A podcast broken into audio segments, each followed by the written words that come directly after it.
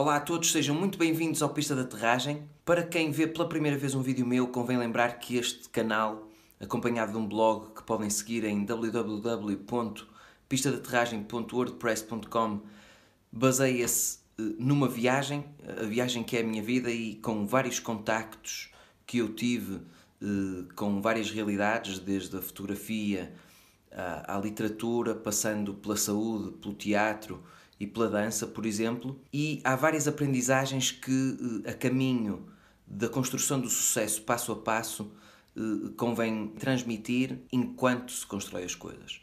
E por isso, baseando-me nessa premissa, aqui vai uma declaração que provavelmente poderá ser algo polémica. Quando se instala a dúvida, seja em que, que caminho for que tracemos para nós, há sempre alguém que nos diz uma frase que de alguma forma norteia aquilo que fazemos a seguir e que nos sustenta naquilo que é a nossa determinação. Por outro lado, há sempre alguém que diz merda e que não vale a pena escutar.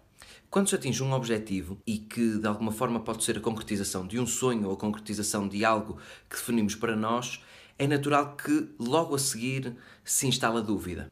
Por exemplo, no mundo da literatura, é muito comum dizer-se que o fascínio da primeira ideia, quando se começa a escrever um livro, passa facilmente. É quase como uma paixão intensa que se dilui ao longo do tempo, que começamos a questionar e de alguma forma parece-nos que a ideia já não é tão viável, já não é tão agradável, já não é exatamente aquilo que queremos. E houve uma frase que me disseram um dia, a pessoa que me integrou num determinado mundo, uma história de que vos falarei em pormenor mais à frente, um dia disse-me: Faz como se fosse para ti. Faz como se fosse para ti relacionando diretamente com aquilo que é o título do vídeo de hoje, é exatamente esse princípio que eu gostaria de vos transmitir. Quando criamos um projeto, quando criamos um outro negócio, ou quando nos incluímos num projeto de alguém, há determinadas regras que temos de fazer cumprir, criadas por nós primariamente, e que temos de uh, levar a cabo continuadamente para chegar a bom porto. A ideia, no fundo, é uh, gerar um conjunto de valores que sustentem cada passo que tomemos em prol desse propósito final. No negócio ou em qualquer interação com alguém que usufrua de determinada produção da nossa parte, temos que eh, criar uma determinada base, algumas regras, principalmente para defender a nossa proposta de valor. Contudo, ao longo do tempo fui aprendendo que eh, nem todos os clientes são para nós e talvez a maior parte das vezes o cliente não tem razão. Claro que aqui tínhamos que explanar uma série de fatores, sendo o principal a estupidez. A estupidez, a estupidez. A estupidez. Eh, que é, que é algo que uh, se difunde com bastante facilidade no mundo em que vivemos e que, portanto, é muito difícil de contrariar. No fundo, basta que nos lembremos de um fator.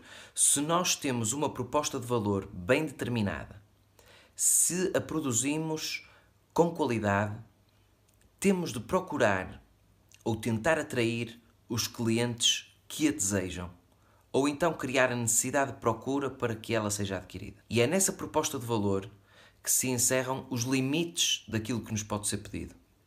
A questão aqui é: há sempre pessoas que vão pedir coisas diferentes, mas então nesse caso têm de optar por propostas de valor diferentes. Se não vejamos, eu chego a um restaurante e peço uma Coca-Cola. Olá, boa tarde. Queria uma Coca-Cola, por favor. Sim, sim, é para já. Olha, desculpe, eh, se calhar, sabe o que é? Sabe muito a caramelo. E o açúcar, tem muito açúcar. É engorda. E, e o gás, o gás faz-me muito mal. Porra, pá, bebe água. A proposta de valor da Coca-Cola é um refrigerante. Não podemos querer que saiba a água.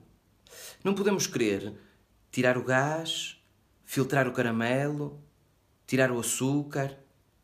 Então, para isso, bebemos água. Espero ter sido claro neste vídeo. Não se esqueçam de ver os vídeos que estão para trás e, principalmente, de ver os vídeos que aí vêm, estabelecendo então os limites da vossa proposta de valor, seja ela qual for, e estabelecendo a qualidade que vos permitirá tomar cada passo sustentado e ir cada vez mais além, lembrem-se que há sempre um destino, mas o que conta é a viagem. E agora, com esta cara séria.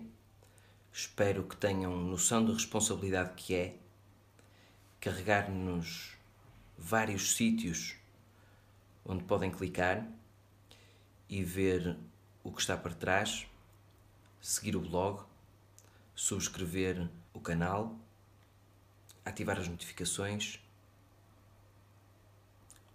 e não me desiludir.